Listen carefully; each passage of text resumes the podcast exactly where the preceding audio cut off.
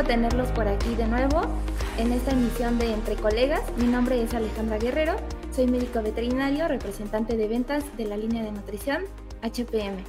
Hoy contamos con la presencia de la doctora María Ricia Rivera, gerente técnico de México y Latinoamérica, y la doctora María Elena González. Mucho gusto y bueno, el día de hoy vamos a tener un tema bastante interesante y lleva como nombre Mitos y Realidades en la Atención Médica Felina. Doctoras. Hola, hola, muy buenas noches Ale, muy buenas noches todos colegas, un gustazo vernos de nuevo. Y bueno, ¿qué les puedo decir? Este, en esta ocasión tenemos una invitada de lujo, la doctora María Elena González. Ella es directora médica del Hospital de eh, UPAEP, de enseñanza eh, de medicina de pequeñas especies. Ella también tiene su clínica eh, en, en, Puebla, ella nos acompaña desde Puebla. Es una persona súper comprometida con la atención médica de sus pacientes. Tengo el gusto y el honor de conocer su trabajo y verdaderamente es un gustazo tenerte hoy con nosotros, doctora, con este tema súper interesante y que bueno, te damos totalmente la bienvenida. Muchísimas gracias por la invitación a Birback, que es una de mis marcas favoritas, HPM ni se diga. Estoy, estoy muy contenta de estar entre, entre colegas precisamente y eh, pues yo diría más que colegas, amigos, ¿no? Porque prácticamente cada que, que me habla Birback es, es como, como recibir una, un mensajito, una llamada de, de un, un muy buen amigo y más cuando me invitan a este tipo de cosas increíbles que siempre tienen ustedes la, la pues toda esta curia, ¿no? De hacer cosas eh, innovadoras para la, para la comunidad de veterinarios, me encanta. Entonces, estoy muy feliz de estar aquí. Muchas gracias por la invitación. Gracias a ti, doctora. Y pues bueno, vamos, vamos a iniciar esta emisión del día de hoy con, con preguntas súper interesantes. Todo aquello que de repente nos da miedo preguntar, todos aquellos mitos que de repente creemos que tenemos que hacer o que tenemos que tener en nuestra clínica para atender a un paciente felino. Siempre les tenemos miedo, ¿no? Y de repente hasta inclusive en el manejo tenemos más miedo de que nos haga un rasguñito, una mordidita, a que el paciente pueda salir lastimado por, por el manejo, ¿no? Entonces, el día de hoy, pues, pues vamos a iniciar con esas preguntas. Ale. Doctora, nuestra primera pregunta, eh, algo muy común que hacemos como veterinarios, obviamente, pues es que agarramos el cuello de nuestros pacientitos y eh, con eso evitamos que el gato nos muerda. Pero tengo entendido que ya eso va en desuso. ¿Nos puedes comentar al respecto? Sí, así es. Mira, es una práctica que es, conocida como el scruffing, que es precisamente tomarlos del pliegue que se encuentra entre, entre, bueno, entre el cuellito y lo que sería como el inicio de las, de las escápulas. Es una práctica que ya no se usa. Normalmente los gatitos en forma natural lo hacen para transportar a sus crías, ¿no? Las, las gatas cargan a sus cachorros precisamente de este pliegue, que es el scruff, para poderlos llevar de un lado a otro y lo que el gatito hace cuando es bebé, pues es encoger las patitas, ¿no? Como, como, como bebé, las encoge completamente y es, es como, como logran transportarlos de un lugar a otro.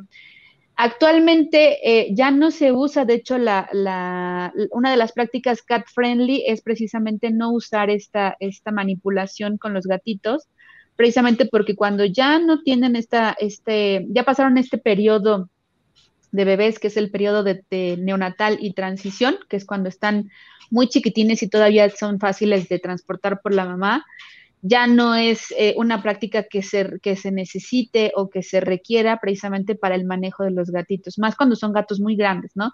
Pensemos en un gatito, ya sea de raza o no raza, que son gatos gatotes, ¿no? O sea, muy grandes, que pesan 6, 8 kilos y a lo mejor están en su peso ideal, pero son muy animales muy grandes, cargarlos solamente de este pliegue, pues les generará bastante dolor, ¿sale? Entonces ya no, ya no se recomienda dentro de la práctica cat friendly hacerlo. Tenemos otros muchas eh, formas de poder manipularlos antes de llegar a, esa situación. Entonces yo siempre les digo que tenemos que tener a la mano pues nuestro kit básico de supervivencia y de manejo este, para poder eh, tener una consulta amigable y una consulta sobre todo positiva, ¿no? Que ni el, ni el propietario o tutor salga lastimado, ni tu colega que te está ayudando, ni tú, por supuesto, ¿no? Hay, hay muchos colegas que, tenemos que hacer varias cosas en, en, la clínica, ¿no? Desde atender pacientes, ¿no? Atenderlos directamente, hacer cosas manuales, hasta escribir en la computadora, no cosas administrativas o hacer cirugías, ¿no? O hay veces el cirujano va y lo revisa y resulta que sale lastimado y ya se le hinchó el dedo y entonces de pronto, ya sabes, ¿no? Los guantes que póntelos con una cortada de gato, un guante de látex con polvo, es la muerte porque te estás muriendo o ya no te queda el guante porque estás hinchadísimo. Entonces, eh, las manos, nosotros incluso somos nuestro propio este, medio de trabajo. Entonces, el hecho de que estemos, pues obviamente heridos, que estemos lastimados o infectados incluso por, por, este, por el arañazo del gato, es algo que tenemos que tener muy en cuenta y obviamente siempre salvaguardar primero nuestra integridad antes de ponernos en riesgo, ¿no? Y sobre todo la del gatito, porque también en esta trifulca, no sé si han visto videos que han dado vueltas al internet, ¿no? Del gatito que lo están sacando de la transportadora, eh, no sé si vieron este video donde se escapa, atrás de cuando, cuando, se escapa hay una, este, una máquina de anestesia y trepa la máquina de anestesia, luego trepa encima de un microscopio y, y sé que hay una centrífuga. Y yo dije, Dios mío, que no lo tire, ¿no? Porque sea el microscopio más barato del mundo, por así decirlo, es un microscopio, entonces la me da así como, ¿saben? Entonces sí, ahí ya no, no aplica. Claro, ¿Cuáles serían las alternativas o eh, cómo podemos manejar correctamente a, nuestros pacientes felinos? Mira, a mí me toca, me ha tocado de todo, la verdad. Actualmente, Merck, la clínica donde nosotros este, estamos colaborando, que es, que es este, es nuestro, nuestro bebé, nuestro primer bebé, eh, es una clínica mixta, nosotros le llamamos. ¿A qué se refiere con clínica mixta? Que no atendemos solamente este, gatitos, todavía, desafortunadamente, pero este, atendemos perros y gatos, ¿no? Entonces tenemos eh, siempre a la mano eh, varias cosas. De hecho, desde el inicio, ¿no? Desde cómo recibe la, nuestra recepcionista las llamadas de los pacientes felinos, ¿no? A pesar de que COVID nos ha venido a cambiar el mundo y revolucionado tanto que ya no nos estamos viendo ahorita en presencial, porque seguramente esto estaría muchísimo mejor con un pastelito y un café, este, ¿verdad? Definitivamente. Definitivamente sí. Em, lo que hacemos nosotros desde, desde llamada telefónica y algo que ha cambiado mucho COVID, que, desde mi punto de vista ha sido genial, es que la gente haga citas, ¿no? La gente ya está empezando a acostumbrarse a hacer citas, cosa que antes a la gente le, le, le, valía, ¿no? O sea, llegaba a las 2 de la tarde, el médico había, salido a comer y, y ¿por qué no está el médico? Si dice abierto, ya sabes, ¿no? Claro. 20 cosas, ¿no? Entonces ahorita con las citas eso es algo primordial que nosotros hemos estado empezando a manejar y que habíamos estado ya como batallando desde hace tiempo con los tutores, pero como que no les cuadraba. Y ahorita con COVID, la verdad es que todo el mundo ya se ha empezado como a acomodar en, la vida y ha empezado a hacer citas para todo, ¿no? Entonces eso, cayó increíble. Entonces, desde que el paciente hace cita, ya tú estás preparando todo, tu, este, sala de espera, que no haya perritos eh, en espera o que estén saliendo, de la, clínica, en nuestro caso, ¿no? Que es una clínica mixta, eh, que prácticamente el gatito por aquí llegue ya esté pasando al consultorio de, gatos. Y este, y pues bueno, otra cuestión es eso, si no tienes consultorio exclusivo de gatitos, no pasa nada. Mientras tu consultorio general esté bien, o sea, limpio de olores, que tenga una buena iluminación. Si tienes iluminación regulable, mejor, pero si no, una buena iluminación, ya sabes, que no tengas la típica lámpara parpadeando que, parezca de terror, eso, eso no está padre, ¿no? Y lo que yo amo, amo, amo y sigo usando y, yo creo que hasta después de unos años seguiré usando, hay mucha, mucha gente que ya no lo usa, son las toallitas o los polares, que son pedacitos de tela delgaditos, los polares son muy delgaditos, pero las toallas eh, gorditas, como las que este, son de cuerpo completo, tipo toalla de hotel, gigante, gordita, ya sabes, estas toallas yo las ocupo muchísimo para los pacientes que son agresivísimos, hijos de Satanás. Ya sabes que hay algunos que son, que los traen una sola vez porque apenas si lo pudieron atrapar o porque ya está muy enfermo, pero sigue siendo este, un gatito reactivo, porque los hay. La verdad es que una vez que empiezas a agarrarle el modo y el amor a, cómo tratar a los pacientes felinos, te das cuenta que no todos son malos. Yo, yo les digo, están incomprendidos en realidad, ¿no? O sea, probablemente han tenido muchas malas experiencias o su primera experiencia con el veterinario fue pésima porque lo llevaron cuando ya estaba muy mal. Obviamente todo lo empezó a relacionar con dolor y con manejos que le causaron dolor. Entonces, pues ya no tiene una buena experiencia de, de, eso que sucedió hace muchísimo tiempo, ¿no? Porque los gatitos se acuerdan de todo, ¿no? Los perritos todavía son como de, ay, me acabas de picar, pero te amo, ¿no? Y los gatos es, ¿por qué me inyectaste? Te odio, te odio, te odio, ¿no? Sí. Entonces, en el caso de los gatitos, yo te digo, las mantitas, los polares, tiene que ser de un buen tamaño. Yo casi siempre me baso en el tamaño de la mesa de exploración. No les gusta el acero inoxidable, entonces, eh, ojo ahí, poner siempre algo, ¿no? Ya sea una mantita que, que ellos traigan que debe ser limpia. Limpia me refiero a ¿Está limpia porque la veo limpia? No, quiere decir que yo la, acabo de lavar, está seca, nadie la ha usado y aquí está la manta limpia. Eso es una manta limpia para mí. No que se vea limpia porque no tiene, no tiene manchas, ¿sabes? Porque también ahí ocurre mucho que de pronto queremos reutilizar las mantas porque dices, pues esta nada más tiene pelos, la sacudimos y ya está limpia. No, en realidad, eso, eso que se quedó, ese olor, pues puede ser olor a estrés, ¿no? Que, es, que son feromonas que dejan los gatitos en esa mantita y es como magia, ¿no? Este, cuando tú pones un gatito que viene tranquilo, lo pones en una mantita de un gatito estresado, automáticamente se erizan, se empiezan a estresar, se enojan, empiezan este, a ser agresivos porque ya dejaron una marca previa, el gatito anterior. Entonces, la mantita para mí es como el, el must to de una consulta felina. Así sea el gato que ya conozco de hace años o mi propio gato, mantita para todo. Perfecto. Entonces ya tenemos nuestra mantita, nuestra toalla. ¿Qué sigue? Ahí, bueno, lo ideal sería que el, que el paciente llegue, y digo lo, ideal porque a veces no, llegan así, ¿no? A veces llegan en 20 formas distintas, que lleguen su transportadora, ¿no? Igual la transportadora es, es todo, todo un show que, que hay hasta pláticas, ¿no? De, de gente muy, muy especializada en gatitos de, de cómo debe ser la transportadora, cómo la debemos ocupar, lavar y demás, ¿no? Entonces, sacarlo de la transportadora también llega a ser de pronto para muchos médicos y, tutores un reto, ¿no? Desde cómo, la, cómo vamos a ingresar al gatito a la transportadora cuando esté en casa, porque somos los típicos que tenemos la transportadora en el patio de servicio, este, arrumbada hasta arriba, ¿no? Donde no estorba y este, y cuando tenemos que llevar al gatito al, al, médico, pues la sacamos, medio le echamos ahí una limpiecilla con un trapo cualquiera y el gato para adentro, ¿no? También tiene feromona de estrés, entonces hay que lavarla muy bien con agua y jabón, enjuagarla, secarla, poner algo cómodo dentro, igual otra mantita limpia, su propia camita, etcétera, guardar al gatito y llevarlo cubierto, siempre. El gatito no es chismoso como el perrito que si le abres la ventana y va sacando la cabeza y, ¿no? y la lengua y todo y te va ensuciando el, todos los, vidrios del, carro de baba. No, el gatito quiere, mientras menos sea molestado, mejor. Quiere privacidad. exactamente. No sé si, si ustedes también fueron felices ahorita con COVID de no hay abrazos, no hay besos, no hay este, apretones de mano. No me digan que no, porque muchos fuimos felices de la sana distancia y la, y la amamos. Entonces, este, el gatito es igual, o sea, el gatito quiere su privacidad y quiere, quiere, pues entre menos se ha molestado, mejor, ¿no? Él es un, un animal de, de, muchas rutinas, entonces romperle de pronto este, la vida sacándolo al veterinario es un show. Luego, este, que lo lleves a un lugar extraño, no conoce a nadie, huele a perro, porque a lo mejor huele a perro, no un poquito, porque ellos pueden olfatear, tienen esta sensibilidad, o huele a otro gato, ¿no?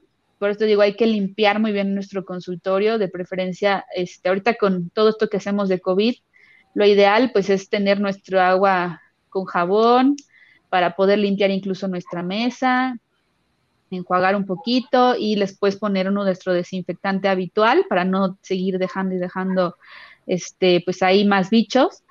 Esto nos ayuda muchísimo, ¿no? A eliminar todos estos olores y poder sacar a nuestro gato de la transportadora. Lo que yo siempre hago cuando llega al, gatito del consultorio es pedirle al tutor que él mismo saque al gatito de la transportadora. Cuando te dicen, no, doctora, es que mire cómo me dejó, ¿no? Y te enseñan los brazos, dices, ay, la virgen, ¿no? Porque si así lo dejo a él, que lo conoce, ¿cómo me va a tocar a mí, no? Entonces, normalmente lo que nosotros hacemos cuando ya vemos que el gato viene mal, ¿no? Que ya sabes que viene agazapado, los, las pupilas están súper dilatadas, las orejas están hacia el frente, los bigotes incluso están como fruncidos, ¿sabes? Se ven así como de, a ver, mm. ¿no? Y ya sabes, las patitas están así como de, a ver, ¿a qué hora te lanzo un zarpazo? Yo normalmente lo que hago pues es impregnar una, mantita de feromona para intentar a ver que se baje un poquito. Las feromonas desgraciadamente no son mágicas. Entonces, aunque tengamos todo el tiempo conectada nuestra feromona este, en, el enchufe de la luz y tengamos nuestro este, spray, hay veces no es mágico. ¿Por qué? Porque todo lo anterior ya se hizo mal, ¿no? Guardarlo, la transportadora está sucia, etcétera. Pero nos puede ayudar a bajar un poquito los niveles de estrés, ¿sale? Entonces, lo que hacemos es desarmar la transportadora cuando se puede, porque hay transportadoras que son imposibles de desarmar, porque resulta que le pegaron los tornillos con cola loca, por alguna razón me ha tocado, ¿no? O que el gato viene en una caja de cartón, o que viene en una bolsa. Yo creo que los de la bolsa son, son como los, los peores y los mejores, porque dentro de la bolsa como que puedes hacer un poquito más de manipulación. Los de la caja de cartón, bueno, y aparte caja de huevo, ¿no? Gigante, donde el gato tiene mucho espacio y dices dónde lo saco, ¿no? Y se te está aventando por arriba, no la sellaron o no le hicieron agujeros, por lo menos, ¿no? Entonces ahí sacarlo es, es, es un reto. Tenemos varias técnicas, ¿no? Para poderlo sacar. En transportador es muy sencillo, cuando se puede desarmar, hacemos como una técnica de sándwich o una hamburguesa. Imagínate que la transportadora es que tiene dos tapas, ¿no? La, base y la tapa. Entonces, imaginamos que eso es un pan, ¿no? Es, un pan y tenemos que meter el jamón. ¿Sale? Entonces, nuestra toalla va a ser como el jamoncito del, del, del, este, del sándwich. Vamos a irlo metiendo poco a poco y normalmente los gatos se van hacia abajo de la toalla y es mucho más sencillo manipularlos. Los que ya se la saben se quedan sentados, ¿no? O sea, se sientan y no, no voy a dejar que me la pase por abajo, ¿no? Son los menos, la verdad es que son los menos y lo que hacemos es cuando están así como no, no me quiero, no me quiero, les metemos una, una mantita por la parte de atrás, o sea, los tomamos como desprevenidos, entonces ya hacemos que bajen la cabeza y poderlos manipular.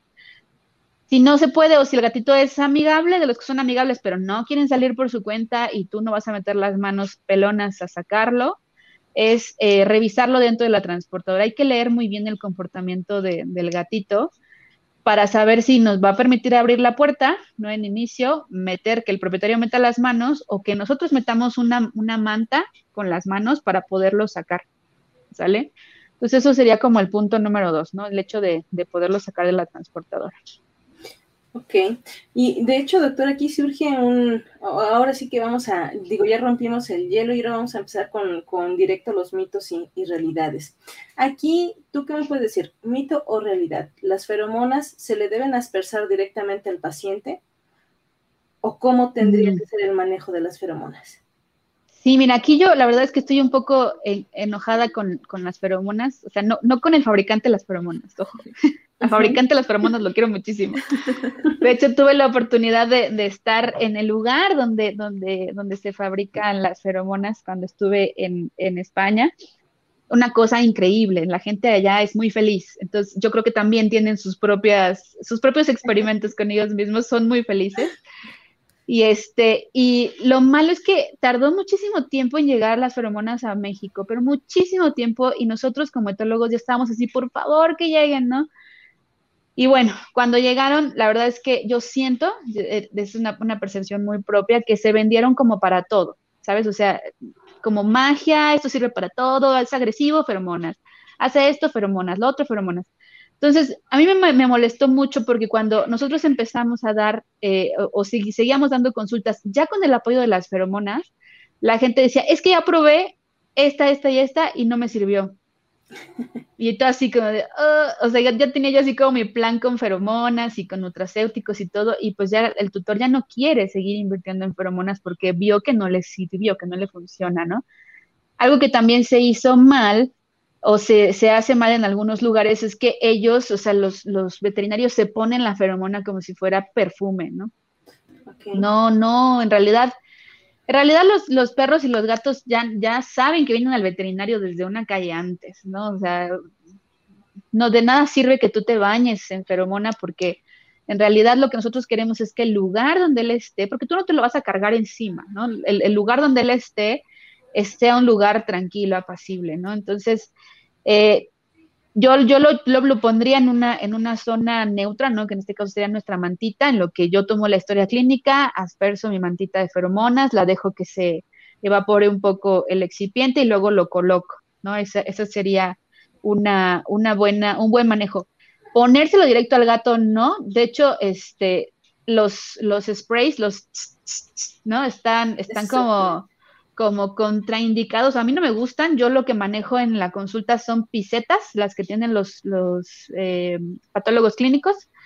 Pisetas en lugar del, del, ¿no? del aspersor, porque para muchos gatos algunos de estos sonidos es como si estuvieran siseando, entonces es como, lo toman como agresión. ¿Sale? Entonces yo manejo pisetas con, alcohol o con el desinfectante o lo que sea, en lugar de, del, aspersor. Lo que también podríamos hacer y que también me encanta regalarles a los gatitos cuando no llevan mantita, por ejemplo, o su mantita se ve sucia claramente, es una sanita de las que tenemos para secarnos las manos. Poquito antes de que acabe la consulta, le asperso la, feromona, la dejo un ratito ahí, sigo revisando a mi gatito porque ya voy a acabar mi consulta, meto ese, esa sanita ya previamente evaporada a su transportadora y lo dejo entrar, para que por lo menos el camino de regreso a casa sea como un poco zen. si el gatito sí orinó, defecó en la transportadora, siempre pido que alguien, mientras está la consulta, la, la lleve a lavar, si es de plástico, que sería lo ideal, la lleve a lavar, la, traiga seca y, en lo que está, en lo que se está secando este, y todo, que le aspersen feromona adentro, adentro, pero no al gato. Ok, perfecto. Y bueno, ya que comentábamos esta parte de los materiales, doctora, ese rato comentabas que a los gatos no les gusta pues la mesa metálica. Entre mitos y realidades, ¿qué tanto es cierto? O, bueno, ¿qué, qué, qué nos puedes platicar de que los materiales en su platito de comida, en su platito de agua, influyen en que ellos quieran eh, beber y comer. No sé, ¿qué nos puedes decir? Ay, me encanta, me encanta el tema de la nutrición, lo amo. Por eso eres de los lo, Sí, lo, amo mucho. De hecho, de hecho mi tesis de, de, especialidad fue en nutrición, nada más que fue en perros. Pero bueno, este, ahí a mí es que también varía muchísimo, ¿no? Hay, hay este, varía, varía tanto como gatos en el mundo que hay, ¿no? A mí me gustan mucho este, los platitos de cerámica, por ejemplo, me encantan porque aparte tienen diseños padrísimos. Eh, son prácticamente antivuelco, eso, eso me gusta mucho porque como son pesados de por sí, no, no se voltean. Cuando el típico gatito que de pronto quiere sacar la croqueta y mete la pata para sacar una, ¿no? Y ¡pum! se le vienen todas y con ese que se le regresan todas en un plato común de plástico, por ejemplo, o en un, plático, en un plato de acero inoxidable, cuando se voltea para que saque una croqueta, hace un ruideral y ya no quiere comer, ¿no? Ya le toma miedo a la comida. Entonces, dependiendo de, de cómo coma el gatito, yo me iría por el tipo de plato. Entonces, eh, que sea fácil de lavar, eso es súper importante porque hay veces que nos olvidamos de lavar los platos, ¿no? Algo tan sencillo como, como de, lavar los platitos que deberían de lavarse diario, bueno, desde mi punto de vista, ¿no? O desinfectarlos, ¿no? Que hay que remojarlos, dejarlos remojar en cloro y 20 mil cosas, ¿no? Para, para poderlos tener limpios. Bueno, 20 mil cosas, no, nada más cloro y agua en realidad, pero es sí mantenerlos limpios. Entonces, yo, a, mí me encantan mucho los platitos este, de, cerámica, me gustan mucho los platos que son este, slow feeder, que son para que coman lento. Este, me gustan mucho los platitos también de plástico. Hay algunos platos de plástico que son muy bajitos, que tienen este, bordes muy pequeñitos en realidad, que son amplios, ¿no? Para, para poder, este, para que el gatito pueda comer. Tengo tutores que incluso compran platos de, de los que venden en el supermercado que son para comida humana, tipo este, platos pasteleros, y ahí les sirven, por ejemplo, su latita, porque así no tocan sus bigotitos y no se ensucian.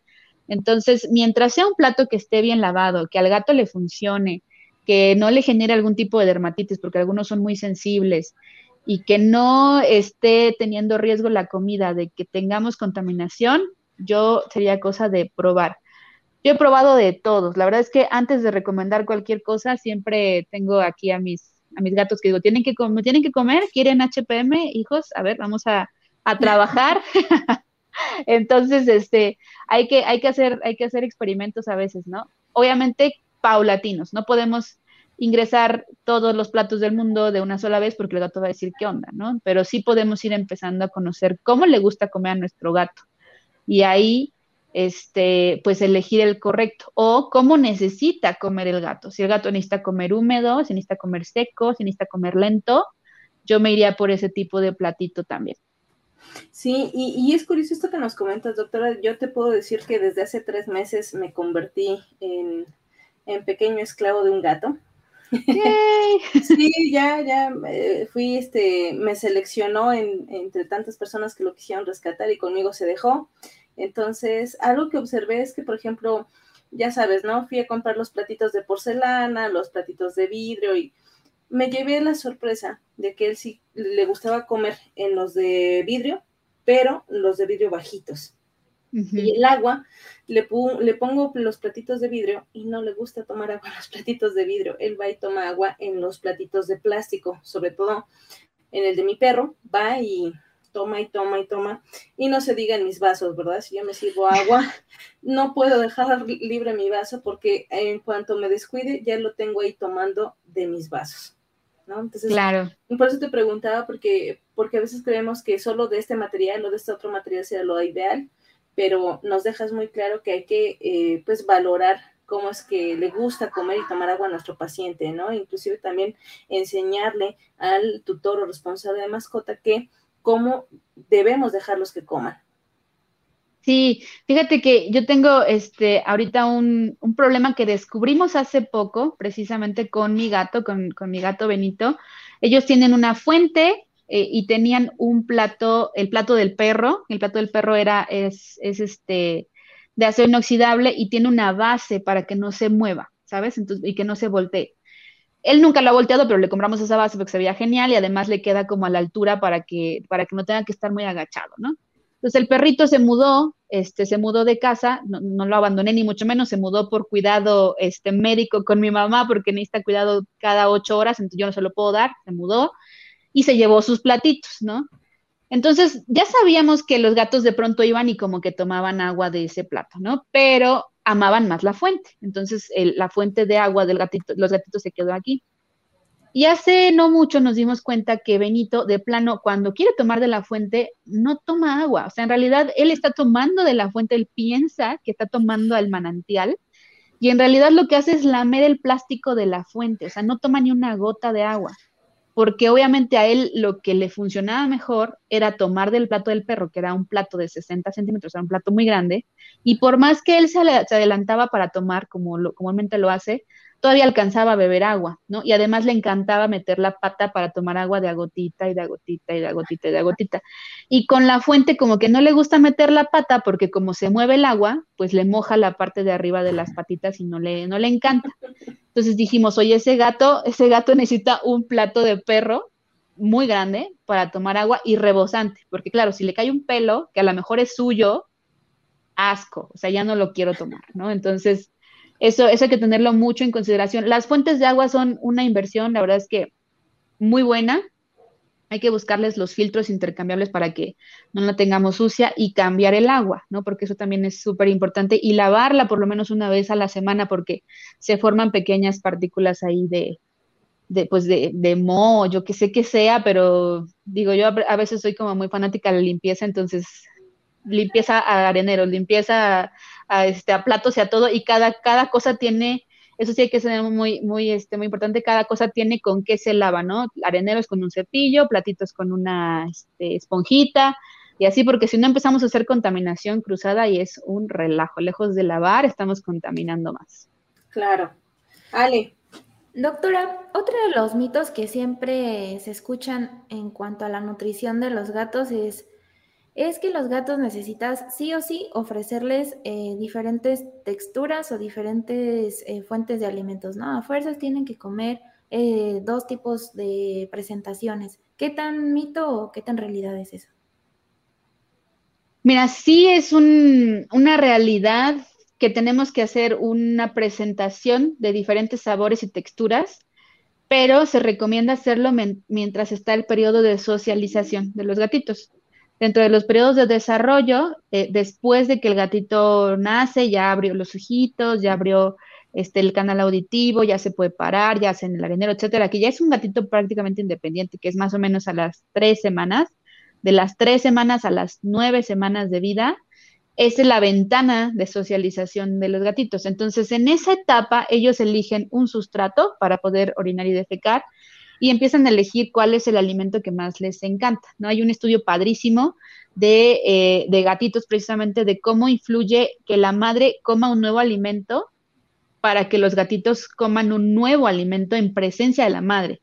Entonces está increíble porque ellos tienden a ser neofóbicos, no solamente en la comida, sino en todo. O sea, tú mueves un mueble porque viene el 2022 y quieres cambiar de chakras y demás, y ya le, le pasaste a arruinar la vida al gato porque ese mueble no estaba ahí, ¿no? Entonces todo hay que hacerlo de forma paulatina. Si ya se nos brincó el periodo de socialización, porque puede ser, o sea, que tú no recibes a un gatito en esa etapa, ya lo recibiste grande, pues eh, podríamos empezar a, hacer esta, esta, mm, pues como introducción de los alimentos muy poco a poco, ¿no? O sea, de pronto convidarle un poquito de este para ver si le gusta, un poquito de diferentes texturas, porque en latitas hay un chorro de, texturas de, alimentos, de sabores, ¿no? Que si le gusta caliente, que si le gusta este, a temperatura ambiente. Hay gatos que incluso he visto que se la comen fría, sacada del refrigerador, les encanta, ¿no?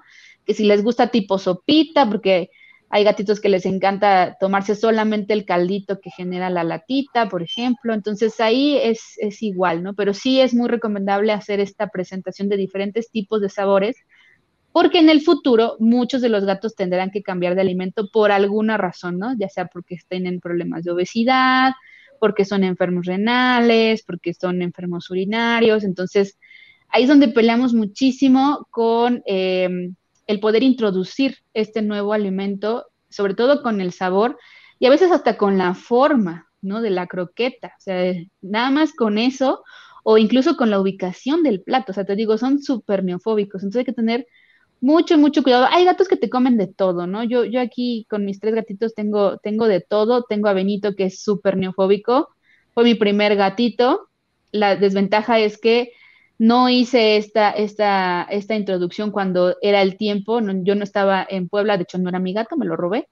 Entonces, este, no tuvo esta socialización de alimentos y ahorita es el más neofóbico, o sea, de verdad, eh, yo he hecho hasta, hasta, tengo por ahí creo que una foto, no sé si la vio, si la viste tu doctora, este, que está Benito, le estamos ofreciendo un pedacito de jamón serrano y dice, no, está así volteado, así como de, ¿eso qué, no? Él solo quiere su croqueta, ¿no? Y, así, humano, vete a trabajar por mi croqueta, no, no, no quiero nada más que no sea mi croqueta, porque de plano, la tita nos las, nos las agarra muy poquito y cualquier otra cosa que le des, no, o sea, estamos rogando al cielo porque nunca se nos enferme, porque si no, imagínate. Claro. claro. Algo muy importante que creo que mencionas, eh, de por sí en la medicina no son, no hay recetas de cocina, ¿no? Cada paciente es particular, pero específicamente en los pacientes felinos, cada uno tiene su personalidad y no forzosamente porque algo te funcionó con uno, te va a funcionar en el otro. Entonces sí es mucho de conocer, como dices, a tu paciente y que el cliente se dé el tiempo de ver que sí y que no. Sí, Sí, ahí es, es, es, haz de cuenta que lo que yo le, digo a, mucho, muchos de mis propietarios de, perros y de gatos, les digo, yo puedo hacer, leer, tomar cursos, dar cursos y todo, pero el gato y el perro no se leyeron el libro, ni el paper, ni, ni tomaron el mismo curso que yo, ¿no? Y así pasa, o sea, mi gato es neofóbico y hazle como quieras, ¿no? Y, y y volteate de panza si quieres, pero no me lo voy a comer, ¿no? Entonces hay que buscar la forma y todos los gatos y perros son un mundo. Entonces, el que más va a conocer a su, a su, a su paciente, a su perrito y a su gatito, pues va a ser el tutor. Entonces, ahí es importante tener esa muy buena comunicación para decirle, a ver, ¿qué podemos hacer o qué ha visto usted que ha funcionado? Ya intentó calentarle la comida, sí, pero no se la quiere comer, a ver cómo la calienta, ¿no? Porque también eso es importante. De pronto la metemos al microondas nada más, sale hirviendo, ¿no? Y el gato obviamente no se la quiere comer, ¿no? Pues a lo mejor intentemos calentarla con agua para que despierte un poco más los olores. O en gatitos que no tienen este, piezas dentales, pero son amantes de la croqueta y no les gusta la lata, bueno, pues a lo mejor buscar moler la croqueta de alguna forma para que ellos la puedan comer en forma de papilla. Entonces sí, es, es un, un, un 80% yo diría del trabajo de cualquier, cualquier, cualquier este, enfermedad, padecimiento o tratamiento que el tutor esté comprometido. Si no está comprometido, hagas lo que hagas, no va a funcionar. Perfecto. Doctora, va, de la mano y bueno, vamos a brincar también de otros mitos y realidades, pero una de las preguntas que siempre nos hacen es, doctora, mito o realidad, esa bolsa primordial em, es un signo de sobrepeso, obesidad o para qué nos sirve? Pues es algo que ya traen los gatitos desde sus antepasados. A mí, a mí algunas bolsitas me encantan porque se ven bonitas, ¿no? Que se ven anatómicas, pero otras se ven que, que dices, esa es bolsa junto con lonjita, ¿no? Tú lo sabes, doctora. Que dices, esto ya no es una, una bolsita natural y propia del gatito, ¿no? Entonces, eh, y se palpa. Bueno, yo, yo he visto, la, he podido palpar en varios, en varios pacientes. Cuando es una bolsita, se palpa pues normal, ¿no? Delgadita, como un plieguecillo. Pero cuando ya es lonjita, ya se siente eh, la grasita, ¿no? El exceso de grasa, ya llegar a la vejiga, por ejemplo, para palparla, o llegar a intestinos ya es imposible. Entonces es un, es un vestigio que tienen nuestros gatitos, ¿no? Para tener una, una reserva pero en realidad sí hay que saberla palpar muy bien. Yo les recomiendo que palpen, palpen, palpen a todos los gatos que les lleguen para que sepan diferenciarla entre una bolsita normal a eh, bolsita plus lonja, ¿no? Ok, perfecto. Sí.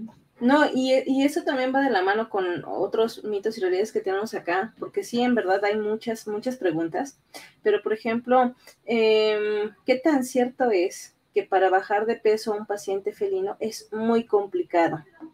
Eh, es, siempre me dicen, es que siempre es muy complicado, es que eh, no es bueno restringir eh, tanto el alimento o la energía. ¿Qué nos puedes platicar, doctora? ¿Qué, ¿Qué, tan mito, qué tan realidad es que sea difícil? ¿Y qué podrías recomendarle a nuestros colegas para hacernos fácil ese trabajo?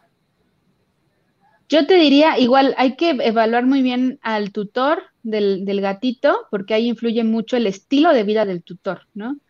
A mí, por ejemplo, bajar de peso a Benito fue complicadísimo, porque estaba, estaba bien alimentado el muchacho, ¿no?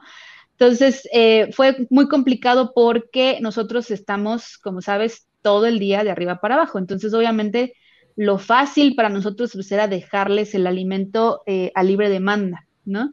Pero tú sabes que a libre demanda, aunque sea light, pues no sirve de nada, ¿no? O sea, eso, eso y lo mismo es igual, ¿no? Entonces lo que, lo que hacíamos era intentar fraccionar los, los, este, las raciones de, alimento del, del, del, gatito, ¿no? Y que alguien se diera la vuelta por lo menos para darle su ración, ver que él se comiera su ración y no robara, ¿no? O sea, tenemos que hacer un esfuerzo. Yo sé que en algunos tutores es complicadísimo.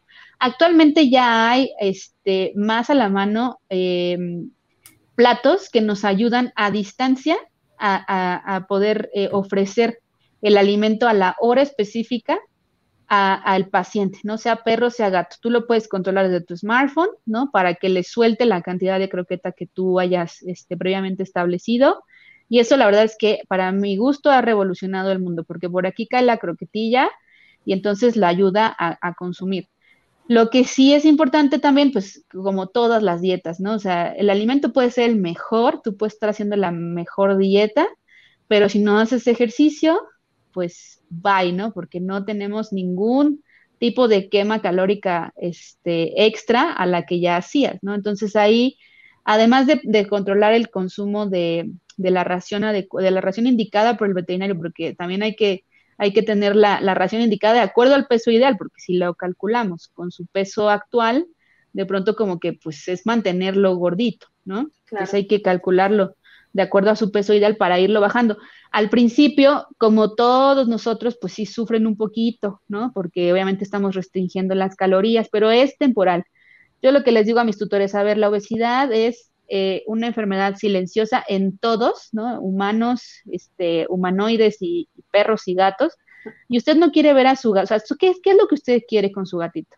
No, pues quiero que siga vivo, que esté sanito, que, ok, pues entonces hay que alimentarlo bien hay que hacerlo bajar de peso, ¿no? Entonces, ahí vamos batallando, no es que se queda con hambre, ok, pues entonces en lugar de fraccionarle la, la comida en cinco porciones, hágalo seis veces.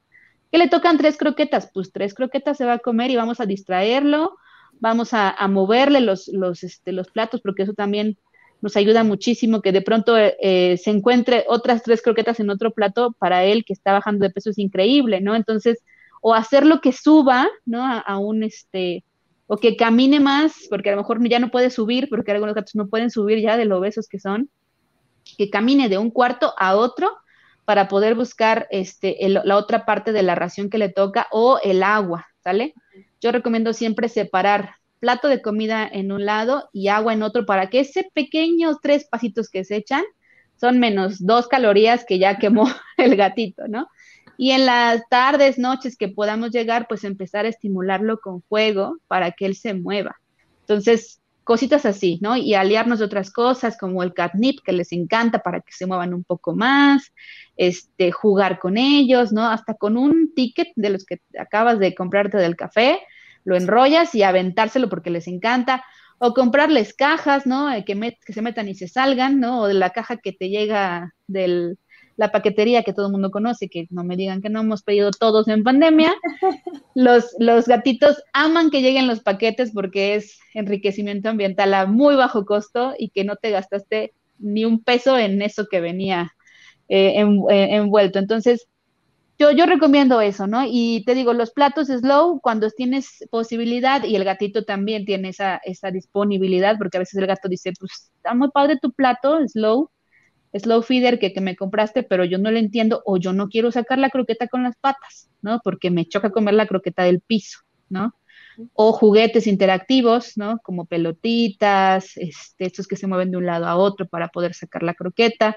Algunos sí quieren jugar y otros de plano no. Entonces hay que, hay que saber conocer al gato.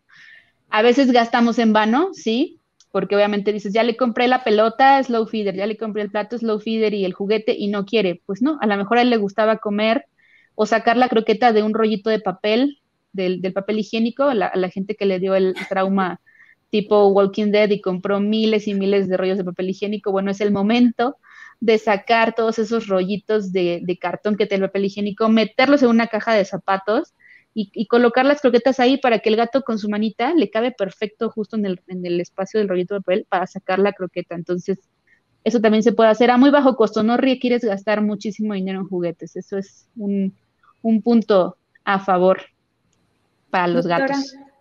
Aprovechando que estamos hablando de todo este enriquecimiento ambiental y los juguetitos de los gatos, hay un super mito que dice que el láser con los gatos los vuelve locos, ¿no? Eh, para bien y para mal, ¿no? O sea, sí hay gatos que siguen mucho la luz, pero también se ha visto que les causa estrés. ¿Nos puedes comentar un poquito de por qué les causa estrés? Sí, el láser es un juguete excepcional, la verdad es que es un juguete muy bueno, siempre y cuando se sepa usar bien. Aquí lo malo, eh, me, acuerdo muchísimo de una vez, cuando estaba yo muy niña, les voy a contar porque esto yo creo que le pasa a los gatos. Un día fui al papalote, al Museo del Niño, ¿no? Cuando estaba yo chiquilla. Entonces nos metieron a esta sala donde hay láser, ¿no? Que había, había una sala padrísima con láser este, verdes y rojos y así. Entonces el, el chavo que nos sienta, ya sé que te, sentaban en una mesa como para hacerlo más didáctico y esto, nos iba a explicar, ¿no? De cómo era el láser y dijo, le voy a dar este premio y sacó una caja enorme, una caja de regalo padrísima, ya sabes, súper bien envuelta, a quien logra atrapar la luz. Así nos dijo, ¿eh? Entonces obviamente te ponía el láser y tú intentabas atrapar la luz y decía, a ver, abre la mano, porque según tú ya lo tenías y no tenías nada, ¿no? Y así pasó con todos mis compañeros y dijo, uy, qué pena, no van a poder, nadie se va a poder ganar este premio, que no sé qué. Y todos fuimos súper tristes. Y yo dije, ¿por qué no puedo agarrar la luz? ¿No?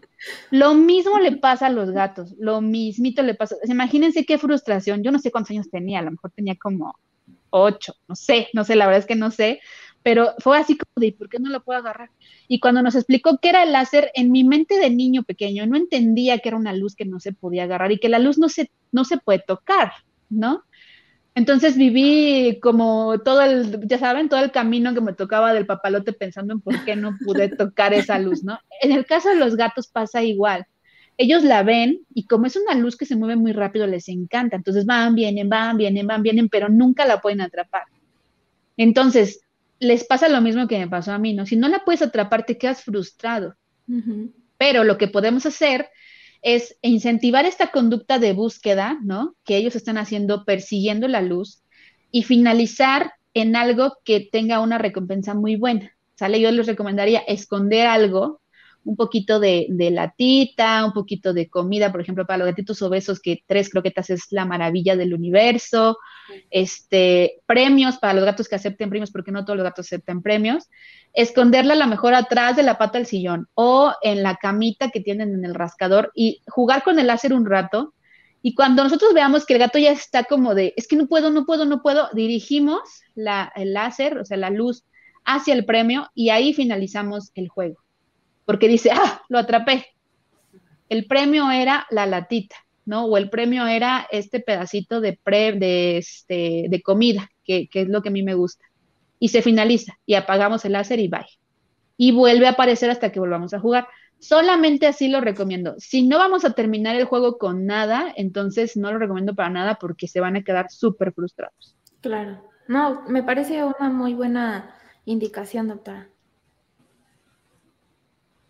Fantástico. Y, otro de los, de los mitos o realidades que, nos preguntan constantemente los colegas, doctora, es, es muy difícil hacer un cambio de alimento en gatos adultos. Mito o realidad, doctora, ¿tú qué nos puedes comentar de esto? Depende. Aquí, aquí depende mucho de, del gatito, depende mucho del gatito, de si ya fue previamente este, socializado con texturas y con sabores, yo recomiendo mucho que aunque sea un gatito o bebecito, le demos por lo menos a probar un poquito de croquetitas renales, de croqueta, croquetita urinaria, croquetita para obeso. Como son muy bebés, cuando están con la mamá es mucho mejor porque si la mamá lo acepta, el gatito lo acepta. Pero bueno, cuando ya son adultos, la verdad es que sí, sí, muchos tutores batallan y batallan y batallan con el cambio de alimento. Y es una cosa eh, de verdad que, que, la gente viene desesperada porque tú le dices que tiene que tomar, que tiene que comerse el alimento para urinario o el alimento para rendir y el gato no quiere, pero tú requieres forzosamente como tratamiento que lo coma, porque no hay de otra, no se van a disolver los cristales por magia, ni mucho menos, ¿no?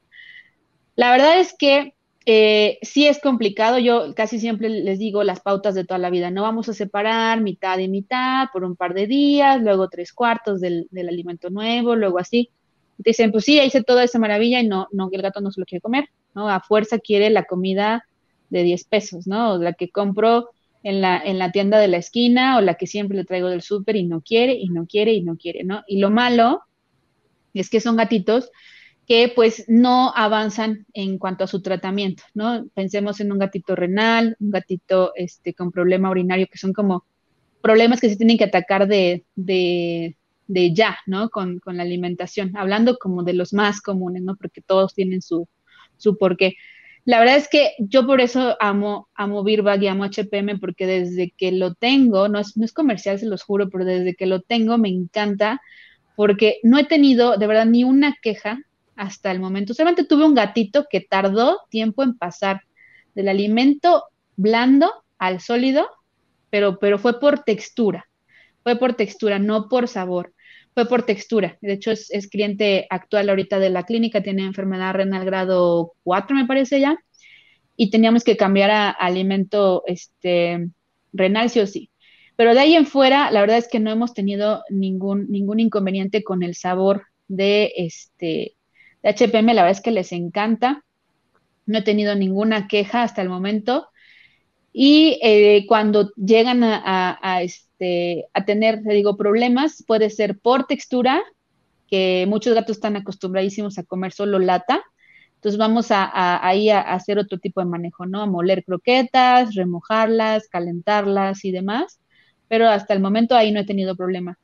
Cuando ellos optan por quedarse con otra marca y esto, damos las recomendaciones necesarias.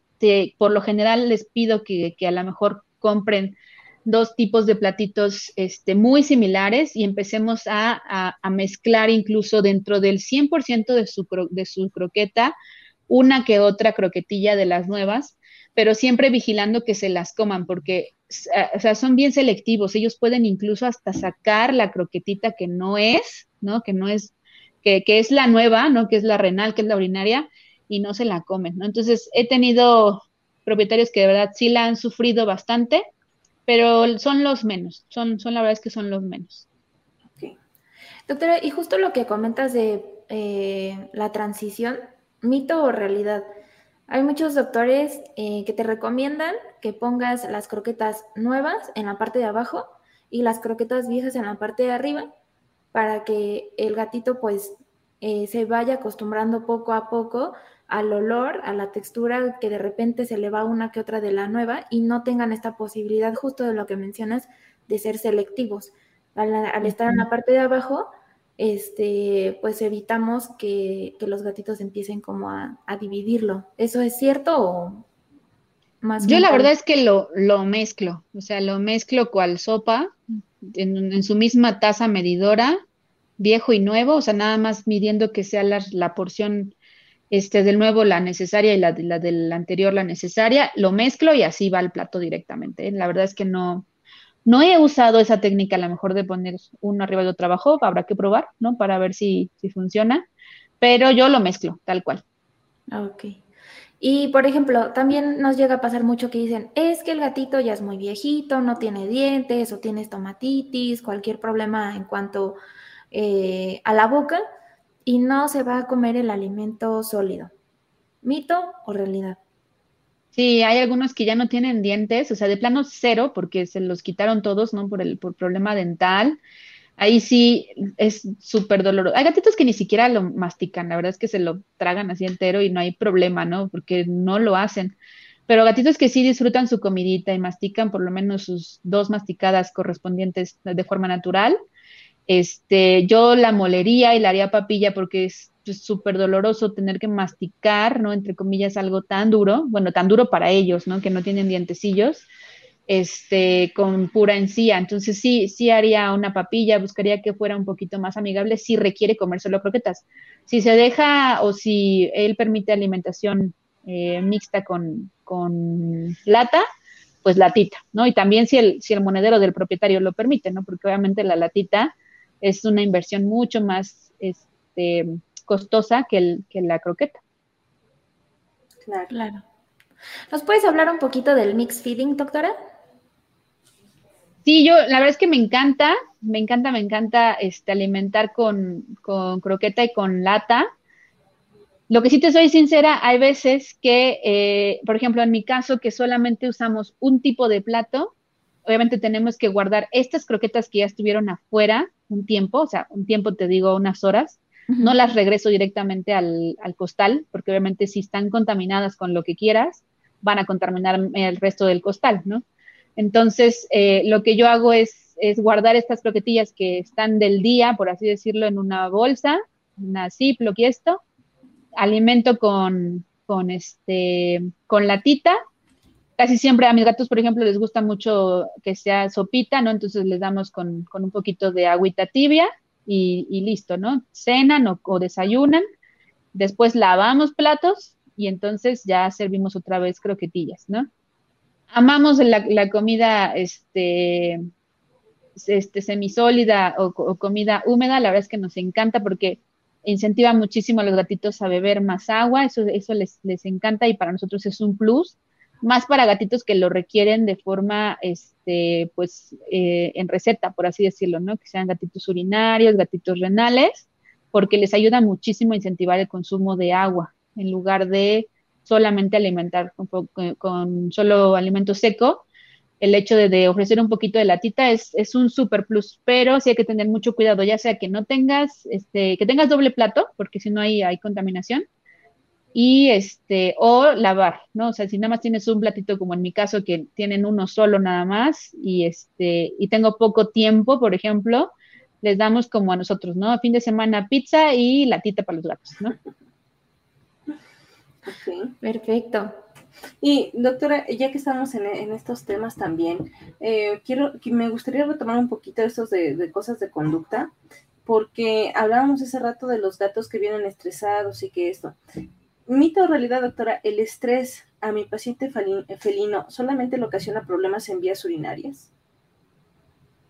No, desgraciadamente no, desgraciadamente no. O sea, el problema urinario, la, la cistitis idiopática, la cistitis mediada por estrés es uno de los tantos problemas, pero este este, puede haber eh, alopecia, ¿no? También que se están eh, acicalando en exceso, eh, puede haber, pues, el estrés propiamente dicho del gatito, ¿no? Que es un gato que no, no está, pues, por así decirlo, en paz, ¿no? O sea, no, no puede llevar una vida, una vida normal, tranquila, ¿no? Dentro de su grupo familiar, ya sea que lo comparta con humanos o con otros gatos. puede haber problemas también este, intestinales, ¿no? Este, que pueden verse reflejados con diarreas crónicas, vómitos, ¿no? Mediados por el estrés. Entonces, sí hay que tener mucho, mucho cuidado. Desde cambios muy pequeños, como te decía hace un rato, ¿no? Moviste un mueble, bueno, ¿por qué lo moviste y va a tener alguna solución o solo porque lo quisiste mover? Si el gato está súper estresado por eso, pues regresa a donde estaba, o sea, ni modo, ¿no? Entonces, cosas así. De hecho, hay, hay, hay este, manejos que nosotros recomendamos mucho a los tutores, por ejemplo, van a hacer una remodelación de casa mejor lleve al gatito a una pensión, ¿no? O, si tiene algún familiar con el que el gatito se lleve muy bien, lo conozca y esto, mejor llévelo con ese familiar o esto, porque durante las remodelaciones de casa, entre el ruido, la gente nueva, el polvo y lo que sea, el gato te termina con cistitis de inicio, sí o sí, ¿no? O con cualquier otra cosa, ¿no? Y cuando sale del cuarto donde lo tienes enclaustrado y ve que de pronto remodelaste el piso, va a decir, ¿qué onda? ¿No? O sea, hasta que esta no es mi casa por ejemplo, ¿no? O sea, por ponerte un ejemplo, pero sí, no, no es el único, no es el único padecimiento por estrés que tienen los gatitos, desgraciadamente. Y en este punto, doctora, por ejemplo, estamos muy acostumbrados de ver el, típico gatito, como lo comentabas hace rato, ¿no? Pupilas dilatadas, orejas apuntándose al frente, el pelaje erizado, esa posición de alerta mm, justo para, para el ataque. Pero, ¿qué, otras, eh, ¿qué otros cambios en la conducta, qué otros signos podemos ver como médicos? Para identificar el estrés, porque considero, yo, yo me considero una persona que apenas está aprendiendo de cosas a profundidad en gatos por mi gato, pero sin, antes que no lo tenía, digo, yo también me dejaba llevar solamente por estos signos, ¿no? Y creo que a veces este, hay conductas que no percibimos y que nos están indicando que el gato no está a gusto eh, o algo le está inquietando, ¿no? Sí, estos son los principales, ¿no? Los como más silenciosos. Los que sí te llaman la atención y que hasta te izan la piel a ti como veterinario y hasta el tutor es el maullido, ¿no? El maullido que viene entrando desde, o sea, ya viene saliendo del carro y ya te está echando un maullido de, de mala onda, ¿sabes? O sea, no es un maullidito normal. De hecho, un gatito que maulla normalmente te debería de maullar en puntos estratégicos, ¿no? O sea, en momentos estratégicos está pidiendo agua, está pidiendo comida, ¿no? Pero que, un gatito maulle eh, en consulta es porque algo, normalmente algo anda mal, ¿no? O sea, no le gusta. Y son estos maullidos que son como muy sonoros, que están como muy, muy bien identificados. Hay algunos gatos que incluso, o sea, que ya es, vaya, no, imposible de ver, ¿no? Se te están aventando por la puertita de la transportadora. Esos son los que ya vienen bastante, bastante enojados. Hay veces hay que dar hasta un time out para o sea, dejarlo en una habitación a oscuras, solito, que se relaje y después intentar manipularlo antes de aventarte a, este tipo de, manejos, ¿no? A menos que sea una urgencia, por supuesto, ¿no? Pero si no lo es, yo, daría un time out, ¿no? O sea, ni modo, si, el tutor tiene que esperar, pues tendrá que esperar o dejar a su gatito que se relaje, vemos si se puede manipular después, ¿no? Pero estos serían como los signos más silenciosos, que está agazapado, que está muy, muy este, atento y casi siempre son que están pegados a la, como a la parte trasera del, de, la, de la transportadora. Cuando están como enfrente y olfateando y hasta te sacan la patita como para saludarte, eso es una, una buena, una buena, un buen signo de que la consulta puede ir bien si no la riegas, ¿no? Y por ejemplo, en casa, doctora, este, a, a mí, bueno, tuve la oportunidad una vez que un tutor me hizo esta pregunta, ¿no? ¿Cómo, ¿Cómo me doy cuenta en casa de que mi gato está estresado? O sea, y, platicando con este tutor decía, bueno, pues es que tú convives con él, pues, determinadas horas al día. Y finalmente me decía, no, es que por un tiempo pues yo este, me iba a trabajar desde muy temprano y regresaba en la tarde. Entonces pues en la tarde solo llegaba a descansar y sí lo acariciaba, pero pues prácticamente era dormir, ¿no? Y ahora con esto de la pandemia, eh, esta persona me preguntaba, pero ¿cómo identifico si está a gusto, si tiene estrés? O sea, fue un shock completo para él, porque además de estar invadiendo el espacio de su gato, que se mantenía él solito generalmente, ahora está la persona ahí todo el día. Y él me decía, es que como sé que está, que está bien, está a gusto con mi presencia o que lo estoy estresando, ¿cómo, qué más puede ver el, tutor? Que nosotros aquí, podamos este, eh, como que dar la luz, ¿no? Y nosotros como médicos poder guiarlos, mira, esto o lo otro.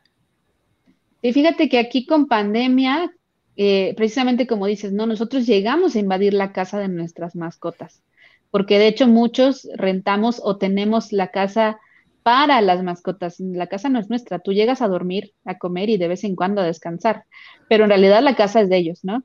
Entonces, de pronto, de un día para otro, mucha gente regresó a su casa y el gato dijo, ¿y tú qué haces aquí? Bueno, un día, igual y es domingo y se me fue la onda. ¿Ok? Tal vez sea festivo, ¿no? Cuando llegó lunes, martes, dice, bueno, un puente largo, ¿no? Miércoles sigue aquí, ¿a qué hora se va a ir, ¿no? O sea, ¿este a qué hora se va a ir a trabajar? Y de pronto te ven sentado en la computadora, cosa que nunca antes lo habían visto, ¿no? Entonces cambia muchísimo y cambió muchísimo tanto nuestra vida como, como humanos dentro de pandemia, como la vida de nuestras mascotas. Mucho de esto que trajo eh, pandemia, que fue que los tutores se dieron cuenta de que sus animales tenían su propio estilo de vida dentro de casa, ¿no? Sus, propias horas, sus horas de dormir, de comer, de jugar, de destrozar y demás, ¿no? Entonces, ¿cómo podemos darnos cuenta que mi gatito está estresado? Bueno, son, son pautas que podemos ver este, de forma sencilla. A lo mejor mi gatito no está durmiendo lo suficiente, ¿no? Eh, también podemos ver que no se está acicalando, o sea, que se empieza a ver sucio del, del pelaje, que no se está limpiando el, este, el pues, propio, ¿no? Como, como, tal, que lleva una conducta de limpieza como errática, ¿no? Que de pronto se, normalmente los gatitos empiezan a acicalar como de atrás para adelante, terminan, terminan con las orejitas y la cabeza y es como ya finalicé mi baño, estoy súper limpio. Y cuando se acicalan de forma errática, que de pronto se limpian el pechito, de pronto una mano, de pronto se están agarrando la cabeza, luego la cola, ¿no? Este acicalamiento errático puede ser una signología de estrés, o que no esté marcando como normalmente lo hacen, el marcaje facial, que es cuando ellos se restriegan entre, entre los muebles o con nosotros. Eso también puede ser una signología de estrés. O que no esté marcando también con las uñitas. Un gatito que marca con uñitas, pues es un gatito que se siente cómodo y que obviamente está marcando su territorio. También podemos ver que esté orinando este, fuera de su lugar habitual, a pesar de que de que el lugar está limpio, está seco, está bien ubicado y todo lo demás, o sea que tenemos todo bien en el arenero, puede ser que esté orinando fuera del lugar habitual. Eso es lo que, lo que podríamos ver de inicio como signología pues etológica de, de que algo está mal, que algo, algo lo está estresando o alguien. Ok, ok. Ale. Doctora, ya casi para finalizar, ¿cómo eh, nosotros como médicos le podemos explicar al tutor esta conducta que tienen los gatos de amasar. Ay, amasar les encanta. Cuando se sienten felices, que normalmente es cuando están como muy relajados, es cuando ellos amasan. También el amasar eh, permite dejar feromona interdigital, que es la misma que dejan cuando rascan, cuando te rascan el sillón. Ahí están dejando su feromona interdigital. Entonces, el hecho de amasar es una, es una conducta natural, es una conducta propia de la especie. No todos los gatos lo hacen, por supuesto. Hay algunos que solo lo hacen en, texturas exclusivas, ¿no? Como estas mantitas navideñas, ¿no? Que son muy eh, como suavecitas, exactamente, les encanta. De hecho, incluso hasta la mastican y lo empiezan a amasar después, ¿no? Entonces, este, porque les gusta la textura y después se acuestan, ¿no? Exacto. También ahí entra otra conducta con texturas muy suaves, la de succionar, ¿no? El, hecho de, succionar la tela es una conducta que viene de, una, del periodo este, neonatal y transición, cuando todavía estaban este, mamando. Es una conducta pues, de, de mamar, ¿no? Tal cual. Si no ingiere la tela, yo lo tomaría como, pues, bueno, una, algo que le produce pues relajación, pero si empieza a ingerir la tela ya estamos en un problema y hay que eliminar. Si es que solamente es con esa textura, eliminamos la textura y prácticamente tendríamos la resolución al problema, porque hemos tenido gatitos que por el hecho de tener esta conducta de, de succión, pues terminan en quirófano muchas veces, ¿no? se la comen y se la comen y se la comen. Pero amasar es algo propio, es algo natural, es algo que les encanta, lo hacen cuando están este, relajados y normalmente después de, una buena, así de una buena amasada, como pizza, se acomodan, se hacen rollito y, entran en sueño, sueño profundo, no quedan dormitando y sí se duermen. Súper. Es, un dato súper interesante y es de las preguntas que siempre nos hacen en consulta. Ahorita también con lo de la pandemia, doctor, igual ya, ya estamos a, casi eh, terminar, pero por ejemplo, de la pandemia, eh, los propietarios llegan y me preguntan que por qué sus gatos les llegan a masticar eh, los hilitos de los cubrebocas. me han llegado varios, varios propietarios, me dicen, es que se lo come. Bueno, ahí empiezo a, preguntar un poquito más de que si verdaderamente se lo come o solamente lo, lo muerde y lo rompe. Entonces, eh, ahí también eso es por gusto, es por, ¿por qué puede ser, doctora? Sí, fíjate que ahí ya se convertiría en un problema de conducta tal cual, ¿no? Porque si lo, o sea, es como cuando mastican las ligas, las ligas para el cabello que también les encanta. Entonces tiene como la misma textura la liga del cubrebocas y la liga para el cabello. Tiene la misma textura y les gusta, ¿no? Lo malo es que cuando empiezan a masticar, a masticar, de ¡pum! se mete, ¿no? O sea, de pronto se lo tragó y, cuerpo extraño, ¿no? Entonces yo ahí sí de plano, para empezar, sigo esta recomendación de, de córtale las tiras a tu cubrebocas, ¿no? Para que queden libres, como para que nadie más se lo pueda volver a colocar, ¿no? Y este, y pues no, o sea, procurar tener eh, estos desechos en un, en un bote que sea tapado, o sea, que sea cubierto y que el gatito no tenga este, pues acceso a. Igual con los objetos pequeñitos, normalmente eh, se recomienda que el objeto con el que tu gato o perro juegue sea al menos del doble del tamaño de su boca. Si no es del doble del tamaño de su boca, aguas, porque se lo puede tragar. ¿no? No sé si aplica también para bebés humanos, lo voy a investigar ahora que estamos en espera de uno, pero este, sí, porque sé mucho de juguetes ideales para perros y gatos, pero todavía no me empapo de juguetes para bebés. Entonces, este, sí, tiene que ser la fuerza del doble del tamaño de su boquita, porque si, si es del, del tamaño de la boca o más chiquito, va para adentro, ¿eh? Y hemos tenido muchos accidentes porque son juguetes muy pequeños o juguetes que no están destinados para gatitos, ¿no? Entonces, ahí cuidado, por ejemplo, los, te digo, una bolita de papel de ticket, mientras la hagas gordita, se puede aventar y jugar como, eh, perdón, y tomar como un juguete, ¿no? También este, lo que les encanta jugar son este, pelotitas de mm, este, papel aluminio, que se puede hacer muy fácil bolita y, e ir de un lado a otro, pero siempre que sea este, gordito, que sea grande. Si no es lo suficientemente grande, entonces no lo tomamos como juguete. Perfecto. Y si es juguete casero, sobre todo, que creo que hace un año no sé si fue hace un año o hace dos recién que empezó pandemia, me invitaron a Feligen Online y hablamos de juguetes de, enriquecimiento ambiental este, a bajo costo o enriquecimiento ambiental, creo que fue enriquecimiento ambiental así a secas, y hablamos de enriquecimiento ambiental a bajo costo y con juguetes comprados. Entonces ahí todos los juguetes que hagamos de, del It Yourself, casi casi, tienen que ser bajo supervisión. Todos, todos, todos, todos, todos, todos, porque como lo hicimos nosotros, así como tan fácil que lo hicimos como enrollar un papel, un cartoncito de, papel higiénico, así igual ellos lo, desenrollan y se lo comen, ¿no? Entonces, hay que, siempre estos juguetes que, son caseros, hay que este, darlos bajo supervisión de un humano, un humano adulto.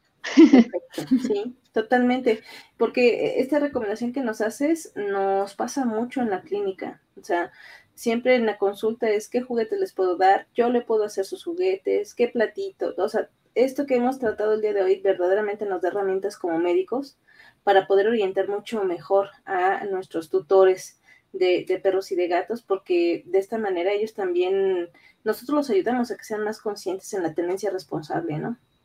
Así es. Sí, sí, sí. Totalmente de acuerdo. Eh, la tenencia de gatos pues va en aumento, ¿no? Creo que cobra más importancia todavía el tema de hoy, porque más eh, propietarios de, gatitos, tutores, se están acercando para con los médicos veterinarios y pues necesitamos siempre estar a la vanguardia y con los mejores tips, doctora. Sí, así es. Yo siempre digo, antes decíamos que la mascota del futuro era el gato, pero no, no, nos hemos dado cuenta que el futuro ya nos alcanzó. O sea, ya estamos en el futuro. ¿No? Y como ya estamos en el futuro, ya tenemos a la mascota actual, ¿no? O sea, el gato ya no es la mascota del futuro, el gato ya es la mascota actual y va en crecimiento, lo cual me hace muy feliz. Pues un gusto tenerte, doctora. María Rocío Rivera, también, doctora, muchísimas gracias por este espacio. esperemos eh, que también tengamos a la doctora María Elena en un futuro para los siguientes eh, entre colegas. No me queda más que agradecerles Muchas gracias a los que están viendo este podcast y pues nos vemos en la siguiente cápsula. Doctora, ¿tú gustas decir algo para despedirte de los colegas?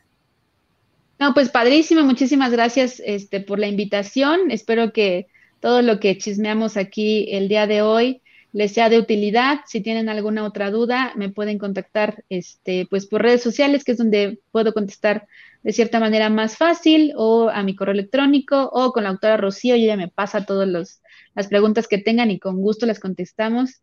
Un gusto poder estar otra vez este, en colaboración con, con Birback, con ustedes. Me, encanta que, me inviten a este tipo de, cosas innovadoras. Estoy muy, muy feliz por estar aquí.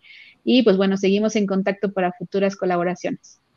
Doctora, y para no irnos sin el nombre de tus redes, ¿nos podrías apoyar mencionando en dónde te pueden localizar, tanto en Facebook, eh, o correo electrónico si así gustas? Sí, mira, el correo electrónico que más reviso, eh, pues es el de la clínica. Estamos como Clínica Veterinaria Merck, como Mercado, que es mi apellido, pero hasta la C. Y en Facebook, Instagram, este, Spotify, en YouTube también estamos como Merck, Clínica Veterinaria. Ahí con todo gusto este, podemos resolver cualquier duda que ustedes tengan y con gusto este, les ayudamos, ¿no? Porque a veces nos mandan casos clínicos, ¿qué puedo hacer con este gato? ¿Qué me recomiendas para manejarlo? Etcétera. A veces tardamos un poquito en contestar. Este, si ven que tardamos un poquito en contestar y es una super urgencia, márquenos a la clínica directamente y ya sea que, que yo les pueda contestar o mi colega el doctor Alberto, que también es etólogo, con todo gusto les atendemos la llamada si es algo de vida o muerte. Si no, échenos un mensajito por ahí y con gusto les vamos contestando. O ya podemos hacer llamadas este, como esta, ¿no? O sea, tener una, una llamadita virtual y poder este, ayudarles a resolver cualquier, cualquier problemilla que tengan ahí con sus gatitos y perritos. Extraordinario, extraordinario, doctora, muchas gracias. Y bueno, para que vean que eh, estamos entre colegas y nos podemos apoyar constantemente. Doctora eh, María Elena González, muchas gracias por habernos acompañado el día de hoy. Eh, créeme que tus tips siempre son valiosísimos y pues apreciamos mucho que, hayas aceptado estar con nosotros esta noche. Muchas gracias, Ale Guerrero, siempre con las preguntas, ahora sí que al pendiente y listas para para preguntar a nuestros invitados. Y colegas, les agradezco mucho acompañarnos en esta emisión más de Entre Colegas. Los esperamos para la próxima. Síganse cuidando mucho y nos vemos pronto.